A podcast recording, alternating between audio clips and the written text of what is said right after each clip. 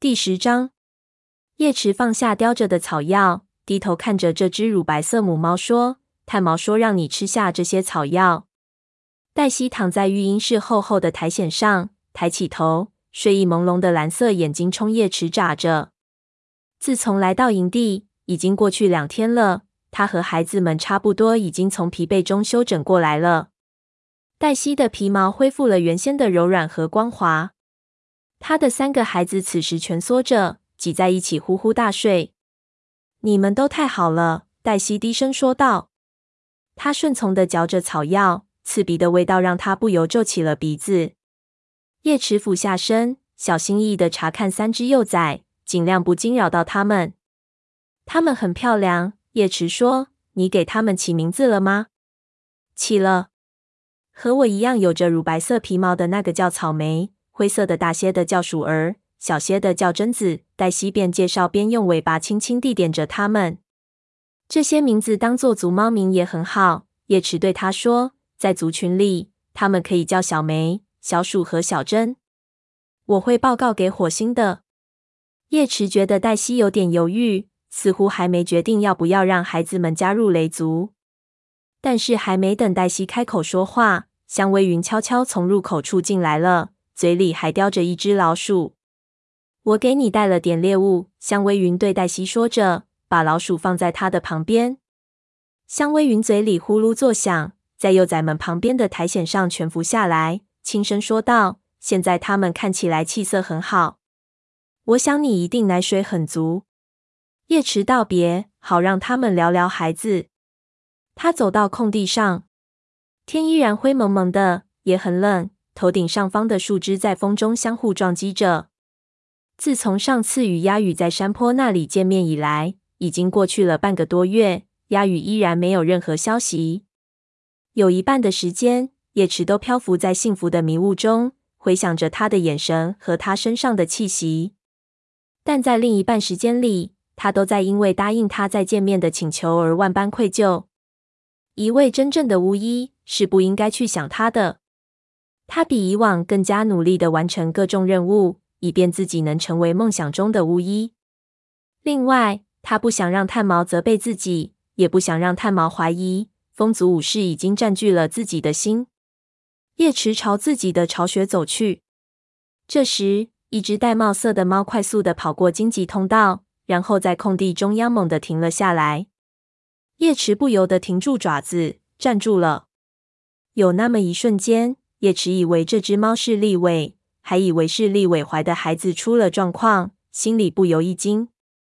等他再仔细看时，这才认出是河族猫后显毛。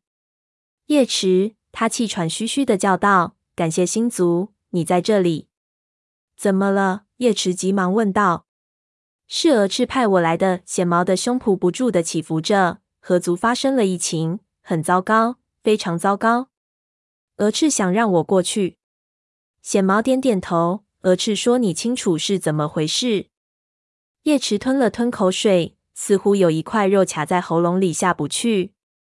他十分清楚。鱼尾的警告，两角兽要使河族处于巨大的危险中，已经成真了。他的梦以及他为了告诉鹅翅所进行的长途跋涉，最后都于事无补。雷族猫在空地上围拢过来，火星出现在高石台上，身旁站着沙风。亮星和其他武士从巢穴中走了出来。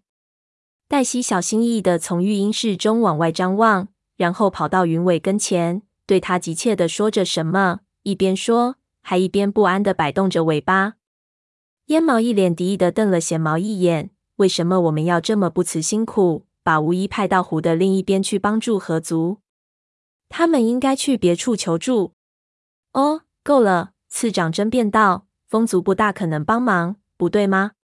还有，影族对其他族群从来就没有慷慨过。”看见炭毛走了过来。叶池不由得舒了一口气。显毛，怎么了？你们有麻烦了？整个河族都有麻烦了。这只母猫回答道。他这会儿气息已经平稳了些，把给叶池说过的话重复了一遍，然后接着说道：“蛾翅的巢穴里全是生病的猫。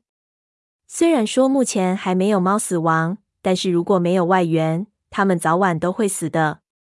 我可以去吗？叶池祈求着。他没能尽全力帮助蛾翅查明麻烦所在，内心充满了内疚。或许他真的快要失去了与星族沟通的能力了。炭毛，求你了！炭毛和火星对视了好一会儿，最后这位巫医发话了：“只要火星同意，我没意见。”火星点点头：“我们无法拒绝帮助处于困境中的族群。再说了，无论是什么病，没准都会传过来。”叶池，你要尽力查明真相。我会的，叶池承诺道。没有我在你身边，你确定独自可以应付吗？他问炭毛。因为炭毛的腿瘸了，全靠叶池去采集族群里需要的草药。当然没问题，炭毛回答道。雷族很幸运，有两位巫医。他的眼中闪过一丝阴影。亮星走上前去。我可以帮你，炭毛。他说道。我认得出大多数的草药，当然。只是最常见的那些。谢谢你，亮星。炭毛说着，转身看着叶池。我没理由不让你和显毛走，但是要尽快回来。愿星族与你同在。叶池点点头，跟着显毛走出营地。他的脑子里已经开始飞快地闪着可能用到的草药：杜松果、水薄荷、山萝卜。最后，他摇摇头，不检查生病的猫。根本就无从判断到底需要什么。星族啊，我现在需要你。他不由得轻声祈祷着，告诉我该怎么做吧。叶池和显毛在风族的领地里穿行，一阵疾风掠过湖面，吹乱了他俩的皮毛。显毛来雷族的时候跑得太快，此时再也提不起劲，只能小跑着前行。叶池和他保持着同样的步速。如果拼尽力气跑到河族，却累得什么都做不了，就算到了也没有什么意义。经过马场时，叶池听见头顶上传来一声号叫。叶池四下张望，看见四只风族猫组成的巡逻队正从山坡上冲下来。看见鸦羽飞奔在草地上的深烟灰色身影，他的心不由得一阵忐忑。他和显毛停了下来，等着风族巡逻队过来。风族巡逻队由猎耳带头，他的身后是鸦羽，鸦羽的两边是萧羽和王角。你们好，猎耳点了一下头，问道：“你们在风族领地上干什么？”猎耳一副公事公办的样子，没有敌意，但叶池却根本没有听进去他的话。鸦羽的眼神盯得他皮毛发烫，让他无暇他顾。但是周围这么多猫，他不敢和鸦羽说话，甚至不敢看鸦羽一眼。我们正要去河族，显毛回答道。他没有把原因告诉猎耳。叶池猜想，他不愿意让风族知道河族被疾病困扰。我们是紧贴着湖边走的，叶池指出，完全符合族长们在森林大会上约定的那样。看得出来，你们确实如此。列尔说。那么，请继续吧。而且，你盯着他干什么？王角咆哮着。难道风族的猫还不够你追求吗？叶池顿时呆住了，他是在说鸦语。他看着鸦语，在他的眼睛里看到了自己的惊愕。伟大的星族啊！王角，列尔说：“不要这么数脑子了。这位是松鼠飞的姐姐，你还记得吗？就是那个和鸭羽一起走完征程的松鼠飞。”叶池松了一口气，感觉浑身发软，默默的感谢着列尔。是这样的，鸭羽磕磕巴巴地说：“哦，替我向松鼠飞问好，可以吗？”叶池，当然可以。叶池点点头。显毛不耐烦的用爪子抓着石头说：“请问，我们可以走了吗？”猎儿点点头，尾巴一扫，示意他们可以继续走了。叶池没走几步，就听见身后传来嘶嘶的声音。一转身，他看见鸭羽正跟在自己的后面。黄昏时到岛边来找我，鸭羽低声说道，然后又大声加了一句：“记得把我的话告诉松鼠飞。”“好的，我会的。”叶池回答道。愧疚与激动传遍了全身，他感觉身上的每根毛都在闪闪发光。此时他是如此幸福，这样做没有什么错，是吧？鸦羽，可以走了吗？王角吼了一声。这位深烟灰色皮毛的武士飞快地跑开了，再没有回头看一眼。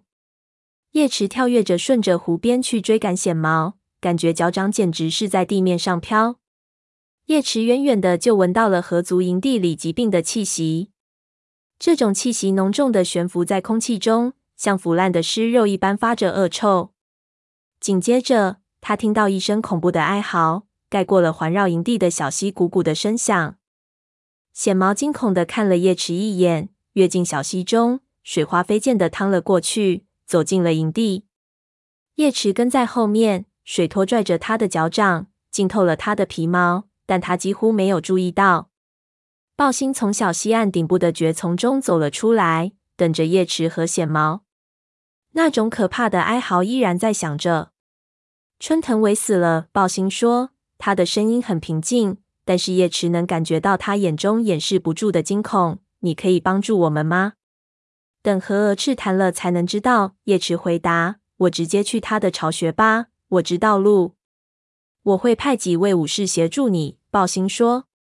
叶池穿过营地，小心地下了溪岸，向蛾翅位于荆棘丛下的巢穴走去。所有和鸭鱼有关的思绪都已经从他的头脑中消失了。眼下最重要的是帮助这些生病的猫。他在路上碰见了巨布和鹰双。他们抬着一只软哒哒的猫从身边经过，那是一只有着棕色皮毛的虎斑猫。叶池并不认识，他赶紧闪开路，让他们先过，同时恭敬地低下了头。叶池，是蛾翅的声音，他的嗓门很高，充满了恐惧。这位河族巫医从自己的巢穴中冲了出来，鼻子压在叶池的身上。我就知道你会来的。叶池嗅到朋友身上的恐惧。甚至比疾病的气息还要浓烈。快告诉我是怎么回事！叶池连忙问道。他们都要死了。鹅翅琥珀色的眼睛大睁着，一副惊慌失措的神情。我不知道该怎么办。鹅翅，冷静点！叶池命令道。看到巫医惊慌失措，你的族猫会完全崩溃的。为了他们，你必须坚强起来。鹅翅深呼了几口气。对不起，他过了一会儿才说道：“你说的对，叶池，我现在好多了。告诉我发生了什么事。”叶池又问了一遍。“你过来看看。”蛾翅把叶池领到他的巢穴，靠近巢穴的入口处，缠绕着的荆棘枝条下有一个用苔藓做成的窝，里面躺着一只小黑猫。他的眼睛闭着，叶池仔细看了好一会儿。才感觉到它微弱的呼吸。小黑猫的旁边还有两只幼崽，一只和它一样是黑色的，但呼吸更有力些；一只是灰色的，正剧烈的扭动着，嘴巴大张着，发出微弱的哀嚎。他们沿着溪岸再往前走，过了鹅翅的巢穴，在干蕨叶铺的窝里躺着四位武士和猫后。旁边是一只年轻些的猫，看样子是位学徒。叶池认出鼠花那淡灰色的身体，还认出了已经被命名为武士的田鼠齿。叶池伏在离自己最近的鼠花身边，伸出一只爪子，轻轻地拍它的肚子。鼠花呻吟着，想躲开。叶池舔了舔它的身体，表示安慰，然后坐起身，看着蛾翅。这让我想起那件长老们喝了毒水生病的事。叶池说道：“可是这气息不大一样。”我不知道，那次是我的错。蛾翅哀嚎起来。我本应该闻出那个水潭里有死兔子，可是你当时爪子上沾满了老鼠胆汁，根本无法闻出来。叶池提醒他。再说了，这次的疫情又不是你的错，是我的错。鹅翅的爪子抓挠着地面。如果我是一位真正的巫医，我就会知道该为我的族猫做什么。一派胡言！叶池严厉地说。你是一位真正的巫医，你也没做什么引发这种疾病的事。不过话说回来，我们确实需要查明疾病的来源。第一只猫病倒后，我就再也没有时间查看整个领地了。鹅翅坦言道。可是所有的溪水都是清澈的，湖里也看不到两脚兽的垃圾。他又开始用爪子抓挠地面。我是一位无用的巫医，泥猫不应该选我。这同样是一派胡言。你心里清楚。叶池的声音更温和了，同时用尾巴摩挲着鹅翅的身体。泥毛在他的巢穴外发现的蛾子翅膀该怎么解释？那是星族给的一个明显的信号，他们想让你当他的学徒。蛾翅似乎要反驳，但是叶池紧接着说道：“给我说说，你是怎样治疗这些生病的猫的？”我让他们吃水薄荷来治肚子疼，不管用的时候就尝试杜松果。可是杜松果似乎只能轻微缓解疼痛，生病的猫并没有好转。嗯，叶池在脑子里把所有治疗方案过了一遍。如果他们吃了有毒的东西，就应该想办法让他们吐出来。你有湿草叶吗？有一些，鹅翅回答，但是不够所有的猫用。那就派猫去多采些来。叶池说话的时候，看见雾角和一位年轻的武士正从山坡上走过来。那位年轻的武士一身黑色的皮毛，叶池并不认识。雾角摇动尾巴，向他打招呼：“豹星派我们来帮忙。”雾角说道：“谢谢。”叶池回应了一下：“我们需要湿草叶，我去采些回来。”那位黑色的公猫立刻说。他冲叶池点点头，接着说。你不记得我了，对吧？叶池扫了他一眼。这只猫身材修长，耳朵小巧，似乎是在什么地方见过，但他实在想不起他的名字。于是叶池摇摇头说：“对不起，我是芦苇须呀。”那位黑色武士说：“在救营的的时候，我差点被淹死，是你救了我。”他那时候叫芦苇爪。雾角补充道。叶池想起来了。他是雾角从洪水中拽出来的那只猫，一时间竟惊讶的说不出话来。当时蛾翅不知道怎样让这只幼崽恢复呼吸，叶池只好帮着治疗。在整个过程中，半夜的灵魂一直在他的身边，引导着他，直到这位学徒活下来。很高兴再次见到你。叶池的话不长，他不想让鹅翅想起那次感到紧张的经历。我们需要很多湿草叶。越多越好，而且要快。你知道哪里有吗？马场的栅栏附近有好几大片。鹅翅没等他回答，插话道：“芦苇须晃动一下尾巴。那我走了。我现在有学徒了。”他接着说：“教练找我带他去，可以多采些回来。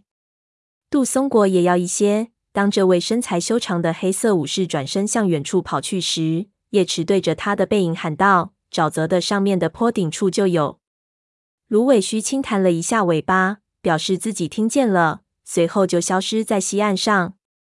对了，鹅翅，看他走远了。叶池说道：“你的湿草叶在哪里？我们边等芦苇须回来，边开始吧。先告诉我做什么。”雾角说：“你们需要其他草药吗？”“暂时不需要。”叶池回答道。不过，你可以检查一下领地，查找一下治病的原因。雾角看起来很困惑，问道：“我该留意什么东西？”叶池摇摇头，为避免泄露那个警示性的梦是给他的，而不是给河族巫医的。叶池谨慎地说道：“我倒是希望能告诉你，你要注意任何不寻常的东西，尤其是气味奇怪的东西。找找看有没有两脚兽做的或留下的东西。”两脚兽在这附近。雾角歪着头，一脸的不解。哦，我想你最清楚。我会把所有能抽调出来的猫都派出去。说着，他悲伤的看了一眼沿着溪岸躺着的那排病猫，随后消失在溪岸上方。此时，蛾翅已经回到了巢穴，带回来一束湿草叶。他把叶子放在叶池的爪边，看见湿草叶这么少。叶池不由失望的眨了眨眼睛。庆幸的是，这些叶子还算新鲜。好了，我们先治疗幼崽。叶池说道：“这些够这三只幼崽用了。运气好的话，芦苇须很快就会回来。”他用鼻子拱了拱那只灰色的幼崽，幼崽还在痛苦地扭动着，发出微弱的叫声。叶池发现，从看到它到现在这么短的时间里，这只幼崽已经更虚弱了。一阵寒意不禁流遍叶池的全身。帮我把它挪到这边。他指导着鹅翅。我们不能让它在睡觉的地方呕吐。他们俩尽量小心地把这只幼崽挪到离西岸近些的地方，放在一团软软的苔藓上。叶池嚼碎一片湿草叶，小心地把碎渣吐出来，然后把叶子嚼成药糊，填到幼崽大张着的嘴巴里，咽下去。他命令道。不过他并不确定幼崽能不能听见。幼崽试图把味道很苦的药糊吐出来，细细的喉咙蠕动着。不过肯定咽下去了一些，因为没过多久，他就吐出几口臭烘烘的粘液。幼崽的哀嚎声渐渐消失了，无力的躺着，身体不住颤抖着，冲叶池眨着眼睛。很好，叶池用一只爪子碰碰他的头。现在吃一个杜松果。然后就可以睡觉了。鹅翅，鹅翅已经拿着杜松果站到了叶池的身边，很小心的把果子压碎，然后伸到幼崽嘴边，按摩着幼崽的喉咙，帮助幼崽把果子咽下去。他已经不那么惊慌了，发出咕噜咕噜的声音，安抚着幼崽。等鹅翅和叶池把幼崽再挪回窝里时，幼崽已经睡着了。他没事了，叶池小声说。默默的向星族祈祷着。我们来治疗下一个。接下来的这只幼崽还在睡觉。两个巫医把它往岸边搬动时，它醒了过来。我的肚子好疼，它呻吟着。这种药会缓解疼痛，叶池保证道，然后往它嘴里填了片湿草叶。但幼崽很快就把湿草叶吐了出来。呸！难吃死了。小李，听话，把药吃下去。鹅翅严厉地说：“别想！”幼崽的话没说完，就又发出微弱的哀嚎，又一阵绞痛袭来了。鹅翅趁机把湿草叶塞回他的嘴里，叶池轻揉着他的喉咙。小李再次哀嚎起来，和第一只幼崽一样，他也很快吐出了难闻的粘液。现在你再吃一个杜松果，鹅翅说着，飞快地把果子塞进小李张开准备抗议的嘴巴里。杜松果好难吃，小李低声说。他的声音越来越弱，抱怨的话还没说完，就沉沉的进入了梦乡。叶池和鹅翅把他挪回窝里，接着检查第三只幼崽。这只幼崽看起来最虚弱。鹅翅的眼睛睁得大大的，一脸悲伤的说道：“我觉得他已经死了。”叶池俯下身，发现他的胡须随着微弱的呼吸抖动着。没有。他还活着。其实叶池心里也害怕，幼崽已经踏上前往星族的旅途，但他却努力让自己的声音听起来充满希望。我一定要救活他。他暗下决心。我觉得我们不应该挪动它。他警告道：“去取一片羊蹄叶，让它往叶子上吐。”鹅翅飞快地跑到溪边长着羊蹄叶的地方，咬断一片硕大叶子的茎杆。与此同时，叶池开始嚼湿草叶，所有试图唤醒幼崽的努力均以失败告终。鹅翅不得不扒开幼崽的嘴，让叶池强行把湿草叶糊塞入幼崽的喉咙里。幼崽虚弱的呕吐着，在羊蹄叶上吐出些许湿草残渣，中间还夹杂着粘液，然后就躺着一动不动了。他吞进去的草药还不够，鹅翅着急地说：“是不够，但是总比一点没吞进去强。”让他先休息一会儿，然后我们再试试。现在只剩下两片湿草叶了，接下来应该先治疗局长。鹅翅说着，用尾巴指着躺在那排病猫尽头的年轻学徒。除了幼崽，就属他最虚弱。说完，鹅翅用嘴咬住剩下的湿草叶，走过去。叶池正要跟上去，却发现雾角出现在西岸上方。他上气不接下气，身体两侧剧烈的起伏着。叶池，雾角气喘吁吁地说：“我发现了一些异常情况，你能来看看吗？”叶池扫了一眼鹅翅，鹅翅也听见了，转头倾听着。“去吧，叶池。”鹅翅催促道，“我在这里没问题。”叶池快速的检查一下正在睡觉的幼崽，然后爬上西岸去找雾角。这时，他看见芦苇须和一只银色皮毛的学徒正从营地走过来。嘴里叼满了湿草，叶池顿时松了口气。太好了，他大声说道：“赶紧拿给鹅翅。”没问题。芦苇须满嘴都是湿草茎杆，呜呜囔囔的说道：“我们接着就去采杜松果。”河族副族长领着叶池沿西岸的上方往前走着，一直走到一片荆棘丛前。荆棘丛长在两条小溪中间，形成了一道屏障，把河族营地与外界隔绝开来。两只猫穿行在窄窄的通道中，通道两边聚着许多身体光滑的猫。雾角顺着较小些的小溪爬上一个陡坡，向影族边界走去。很快，陡坡变成了陡峭的沙崖。上面有可以攀爬的突出岩石，岩石旁边溪水散成瀑布，奔泻而下。叶池放慢脚步，在潮湿的岩石上小心地走着，以免跌倒。溪水从山腰处覆满苔藓的巨石中奔涌出来，雾角就在山顶上面等着他。马上就到了，雾角说。叶池停下来，喘着气，嗅了嗅空气。他嗅出河族与影族交界处的雷鬼路的微弱气息，不过怪物的气息很弱，而且也不新鲜，似乎很多天都没有出现了。他还辨识出另外一种不熟悉的气息，一下子就想起鹅翅巢穴周围那种疾病的恶臭。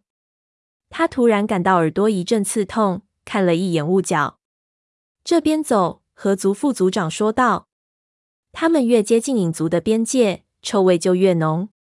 叶池刚开始想会不会是河族领地出了什么问题，这时就见雾角绕过一片榛子林，又朝河族的领地走去。几只狐狸身长之外，有一片被荆棘围起来的小片空地，鹰双和黑掌正在那里等着。他们刚一靠近，鹰双就猛地扑向他们，他身上的毛竖着。等看清楚他们是谁后，鹰双这才放松下来，没有什么异常情况。鹰双说道：“你离开之后，一切都很平静，没有影族猫的踪迹。”黑掌补充说道。叶池不明白和族武士为什么会如此担心影族，他们并没有跨越两族之间的边界啊。或许鹰双想把这场疾病怪罪于影族，疾病和影族没有任何关系。雾角厉声说道：“叶池，正如你所说，这里有两脚兽的东西。”过来看看，但是不要靠得太近。鹰霜和黑掌闪开，露出一个光滑的圆圆的东西，有一只獾那么大，处在空地的另一端，被荆棘扮演着。这个东西很硬，亮闪闪的，很像是两脚兽的怪物。叶池慢慢靠过去，看见那个东西光滑的表面上有个地方裂开了一个缝，一种黏黏的液体从裂缝中渗了出来，沿着一侧淌下来。形成一个银绿色的水坑，草地远处也有这种液体的痕迹，表明有猫或者其他动物踩上了这个水坑，它们脚掌上沾上了这种黏黏的液体。叶池张开嘴想要说话，却因为臭气进入他的喉咙，咳嗽了起来。河族猫生病肯定是因为这个，他喘着粗气说道：“这种东西可以呛死猫，看起来都很恶心。”而且很难闻，英双没好气的说着，嫌恶的皱皱鼻子。那我就不明白了，黑掌说：“我想，即使最鼠脑子的猫，也不会蠢到喝那东西吧？”你才鼠脑子！雾角呵斥道：“肯定是有猫爪子踩着了，难道你没有看出来？不小心踩上了，就去舔干净，于是就病了。其他的动物也有可能踩上。”叶池赞同的说道：“比方说老鼠。”如果猫吃掉这样的老鼠，肯定也会中毒。雾角看起来吓坏了，说道：“也就是说，现在我们河族的每一块领地上都有可能有这种毒物。”我觉得不会这么糟糕。叶池对雾角说道：“你要警告所有的猫，暂时远离这个地方。任何沾染上这种毒的猎物，走不了多远就会死去。我认为这样的猎物在别处出现的可能性并不大。”雾角点点头说：“我立刻去报告报星。是时候了。”鹰双低声对黑掌说：“要是好好的组织巡逻队，我们应该早就发现了。”叶池惊呆了。组织巡逻队是副组长的职责。鹰双这是在当面批评雾角。叶池突然想起来，还在旧营地的森林时，雾角曾被两脚兽抓住过，期间鹰双替代他当上了河族的副族长。雾角回来后，鹰双再次成为普通的武士，他肯定不好接受，可这并不是他当着其他猫的面破坏雾角权威的理由。再者说了，他所说的也不是事实。族群的领地那么大，巡逻队不可能在很短的时间内找出所有的危险。黑长点点头，表示赞同，并用带着敌意的眼神扫了一眼这只灰色皮毛的母猫。难道黑长觉得依然应该由英双当副组长吗？叶池心里暗自想着，英双在努力争取只忠于他，而不是忠于整个族群的追随者，是这样吗？雾角已经开始动身回营的了。就算他听到了这番对话，也没有表现出什么来。我们会找一些荆棘把这东西围起来的。鹰双冲着雾角的背影喊道：“走吧，黑长。”他接下来的声音柔和了许多。无论是猫还是猎物，我们都不能让他们靠近。总得有猫为族群的安全操心。他跳到最近的一片荆棘前，开始去扯一根枯死的荆棘枝条。黑长也跟了过来。一起把荆棘枝条拖拽到两脚兽的那个东西和那滩恶臭的液体前。记得干完后要洗洗爪子。叶池叮嘱道。他努力装出没有听见鹰双刚才说的话，又补充了一句：“千万不要去舔。”知道了。鹰双应了一句，又出去找树枝了。叶池跑着去追赶雾角。等闻不到那股令他感到窒息的恶臭味后，叶池开口问道。有一件事我不明白，幼崽们怎么得上那病的？他们这么小，应该跑不到离育婴室那么远的地方吧？雾角叹了一口气，有些恼怒的说道：“有一天，他们跑出了营地，自个儿出去探险。这都是小李的主意。他能想出的惹祸点子比银毛星袋里的星星都多。他越早能有位老师管着，我就越高兴。他们还太小。”不可能在这附近抓到什么猎物，他们肯定是发现了两脚兽的那个东西。一想到幼崽们把爪子伸到那滩肮脏的银绿色液体里，叶池就不由浑身战栗。他们从来没有把找到的东西告诉任何猫吗？雾角摇了摇头。叶池接着说道：“其他猫肯定是吃了有毒的猎物才生病的，否则他们肯定会把发现两脚兽东西的情况汇报给豹星。”幼崽们从没有提起过一个字，雾角说道：“他们偷偷溜回营地时被我逮住了，我很生气。或许他们觉得已经惹下了大麻烦。”他突然停了下来。鼠花是他们的妈妈。幼崽们回来后，鼠花把他们好好的舔了一番，所以它是最先生病的成年猫。这就说得通了。叶池说道：“等这些幼崽们醒来，我要和他们谈谈。他们会醒来吗？”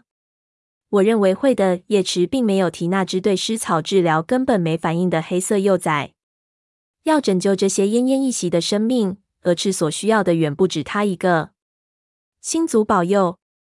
他默默的祷告着。两只猫返回河族营地时，这一天已经快过去了。落日躲在云层后，透出暗红色余晖。叶池觉得时间过得太快了，似乎从显毛冲进山谷那刻算起。只不过是经过了几个心跳的时间，营地里很安静，没有表明有猫死亡的恐怖的哀嚎声。大多数猫都进巢穴过夜了，只有两三只还蜷伏在猎物堆旁。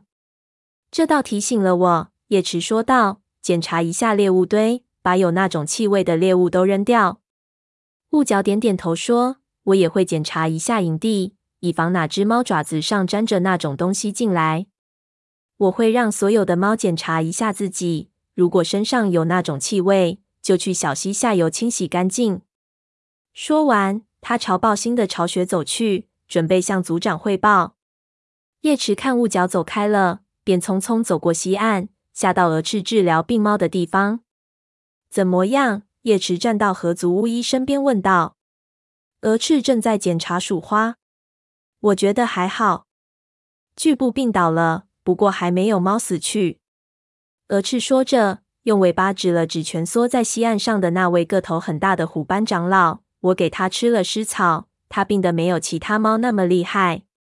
叶池猛然想起，他刚来到这里时，巨部曾帮忙把那只死猫抬了出去。没准他是因为这个才染上毒物的。鹰双也和他一起抬了，但是他似乎没事，可能他知道要小心，没有让那种黏糊糊的两脚兽的东西沾到身上。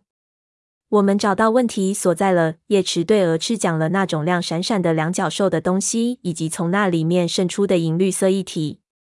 蛾翅浑身颤抖着。这么说的却是两脚兽带来的祸患。他琥珀色的眼睛看着叶池，然后他轻轻甩动尾巴说道：“过来检查一下这些猫。”叶池刚要去嗅鼠花，就瞥到有什么东西在移动。一只幼崽正站在那排病猫的另一头，借着朦胧的光线，叶池只能勉强辨识出深灰色的皮毛。起初，他以为是鼠花生病的孩子中的一个已经康复了，但是这只猫要大一些，而且看样子也根本没有生病。鹅翅，你过来！那只幼崽急切地叫着。他是谁？叶池边说边跟着鹅翅小心绕过正在睡觉的猫们。小柳。鹅翅说着，走到这只深灰色幼崽前，低头看着它，眼睛里溢满爱意。它是显毛的女儿，常常过来帮助我，差不多已经认识了所有的草药。小柳，这位是雷族的叶池。小柳点了一下头。鹅翅，我觉得你应该看看菊爪。他催促着。学徒菊爪此时正侧身躺着，四肢伸展，爪子无力地抓挠着地面。胸部起伏着，呼吸困难，眼睛大张，没有一点神采。他怎么了？小柳问道，眼神里充满了焦虑。其他生病的猫不是这样的。蛾翅犹豫着，叶池先开口说话了：“你给他吃杜松果了吗？”“给他吃了，治他的肚子疼。”蛾翅回答道。他呼吸不畅，要是有款冬就好了。他失望的摆摆尾巴，继续说道：“可惜。”款冬已经开花了，我们需要的是款冬的叶子，还得再等一个月。叶池认为，期盼能有不应季的草药没任何意义。菊爪的呼吸变得更加微弱了。如果不赶紧想办法，也许只能眼睁睁的看着它死去。或许菊爪的病根本就不是两脚兽的东西引起的，它生病可能完全是因为其他的原因。不过菊爪可没有时间等他们找到答案。有没有可能是什么东西卡在了他的喉咙里面？叶池提醒道。他的病状跟常见的窒息不一样，但菊爪已经被毒物折磨得没了气力，无法把卡住的东西咳出来。鹅翅撬开菊爪的嘴，菊爪扭动着想挣脱，于是鹅翅把它紧紧按住了。叶池趁机往他的喉咙里仔细看，里面有东西，可是很靠下。叶池说道。让我试试。小柳把一只细长的爪子伸进去，随着他满意的轻哼一声，他的爪子勾出一团嚼了一半的湿草。干得漂亮，叶池表扬道。鹅翅松开菊爪，菊爪一下子瘫倒了，浑身不住颤抖，大口喘着气。小柳，给他取些水。鹅翅说道。小柳飞快地跑到小溪边，扯下一块悬垂的苔藓，在水里站了站。一转眼功夫，又跑了回来，往菊爪的嘴里挤出几滴水。慢慢的，菊爪的身体两侧慢慢停止了起伏，他也不再颤抖了。他换了一个更舒服的姿势，蜷缩起来，闭上了眼睛。蛾翅用尾巴尖碰了碰小柳的肩膀：“你救了菊爪的命。”他说道：“等他醒来，我一定会告诉他。”小柳的眼睛里闪动着欢快的光芒。当巫医就是这种感觉吗？他问道。这种感觉真是太棒了。我明白你的这种感觉。叶池表示理解。我到现在还记得第一次往老鼠咬的伤口上敷牛蒡根的情形。伤口开始愈合时，我简直无法相信。而且不要忘了，是你救了差点淹死的芦苇须。蛾翅说道。那时候你还只是一位学徒。叶池温和的看着朋友。很高兴，蛾翅提到了自己的光辉事迹。没有什么能比帮助族猫更让你开心的了。他对小柳说：“我无法想象，要是不当巫医，我该怎么度过这一生。不过也不能整天救死扶伤啊。”蛾翅开着玩笑，慈爱的看了小柳一眼。还有日常的工作要做的。日常工作很重要，对吧？小柳问道。当然啦，蛾翅告诉他。现在我想让你帮我做一件很重要的工作，陪着菊爪。一旦他的呼吸有什么异常，就赶紧叫我。是，鹅翅。小柳说着，在菊爪身边坐下，尾巴缠绕在爪子上，眼睛一动不动地盯着菊爪。蛾翅和叶池离开，去检查其他的猫。叶池想知道鹅翅是否已经找到心仪的学徒，但转念又想，鹅翅不能传授星族的知识。又该如何训练学徒呢？叶池强迫自己不去想这个问题，和蛾翅一起检查着生病的猫。所有的猫都已经睡着了。叶池开始乐观地认为，它们都在康复中，尽管鼠花现在依然很虚弱。最后，他们来到鹅翅巢穴旁的苔藓窝前，看那三只幼崽。那只灰色小公猫正在睡觉，小李却睁着眼睛。我饿，它哀嚎着。这是个好兆头，叶池对蛾翅说：“说明毒已经排完了。你的妈妈现在还不能喂你。”蛾翅说着，看了一眼一动不动的鼠花。“如果你愿意，可以喝点水。”小李看样子不大愿意，不过还是摇摇晃晃的站起身，踉跄几步走到小溪边，俯身去喝水。叶池一直留意着他，担心他站立不稳掉进水里。叶池，蛾翅的声音很轻，显得忐忑不安。叶池扭过头，看见蛾翅正弯腰嗅着最虚弱的那只幼崽。等蛾翅抬起头时，他那琥珀色的眼睛里满是悲伤，一定是施草用的太迟。他死了。叶池用鼻子拱了拱那个小小的身体。蛾翅说的对，这只幼崽已经加入了星族的行列。请好好照顾它吧。叶池祈祷着，他还那么小。这时，小李已经喝完水，正趔趄着往西岸上走。先什么都不要说，叶池赶紧小声对蛾翅说，同时拉过一片苔藓盖住那一动不动的尸体。到早上他们会更强壮，没准鼠花也能醒过来，喂他们奶。小李，当小小的黑色母猫再次卧倒在松软的苔藓中时，叶池接着说道。你和你的同窝手足有没有见过什么奇怪的东西？你们偷偷跑出营的那天，有没有看到两脚兽留下的什么东西？小李的眼睛睁得大大的。你知道了。叶池点点头。我还看见了。你们碰没碰那种黏糊糊的东西？趁小李犹豫的时候，叶池又接着说：“别担心，说出来不会有事的。”这只黑色的幼崽犹豫了一下。是的，我们的确碰了。他坦白道：“我们玩游戏，从那黏糊糊的东西上面跑过去，在草地上留下了爪印。然后我还问小丽敢不敢喝那东西。”鹅翅大吃一惊，不由倒吸一口气，斥责道：“你怎么能这么鼠脑子？”他喝了吗？叶池追问道，迅速看了一眼鹅翅，示意他不要说话。我们都喝了。小李一脸厌恶的皱起鼻子。很难喝，是这种东西让你们生病的，知道吗？蛾翅说道。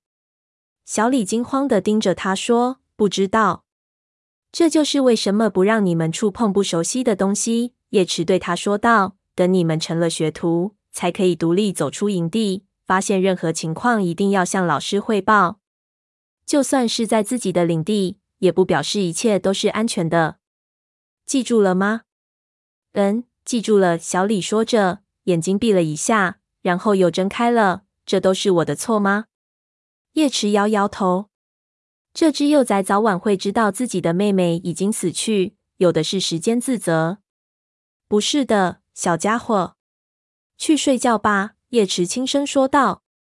我真不明白你怎么能对他们那么好。等这只幼崽再次睡着时，蛾翅生气的低声说道：“我真想把他们的耳朵撕下来。”看看他们惹的麻烦，都有猫死掉了。我知道你不是真的想伤害他们，叶池说道。他们还小，并不知道自己在做什么。而且不管怎么说，这也不全是他们的错。鼠花有可能是因为他们才中的毒，但是其他的猫要么是自己踩上了，要么是吃了中毒的猎物。我知道，蛾翅叹了一口气。可是你不觉得他们应该多动动脑子吗？说着。他张开嘴巴，打了一个大大的哈欠。你累坏了，叶池说。为什么不去睡会儿呢？我来看着，等月亮升高时，我再叫醒你。”鹅翅又打一个哈欠，说道：“好吧，谢谢啦，叶池，感谢你所做的一切。”说完，鹅翅走进荆棘丛根部自己的巢穴里。叶池又检查了一遍生病的猫，它们都在安静的睡着，局长也是。局长恢复的挺好的。叶池小声对小柳说：“现在我来照顾他，你可以回育婴室找妈妈了。一定要让你妈妈知道。”你表现的非常棒，小柳眼睛闪闪发亮，低头向叶池致敬，然后飞快的冲上西岸。叶池在睡着的学徒身边卧下来，爪子放在自己身体下面。头顶上空，银毛星带的群星闪耀着，环绕在圆圆的月亮周围，就快满月了。河族猫的病终于得到了控制，叶池心里涌起一股感激之情，默默的向星族祈祷着。这时，他才意识到自己把黄昏时与鸦羽见面的事完全给忘记了。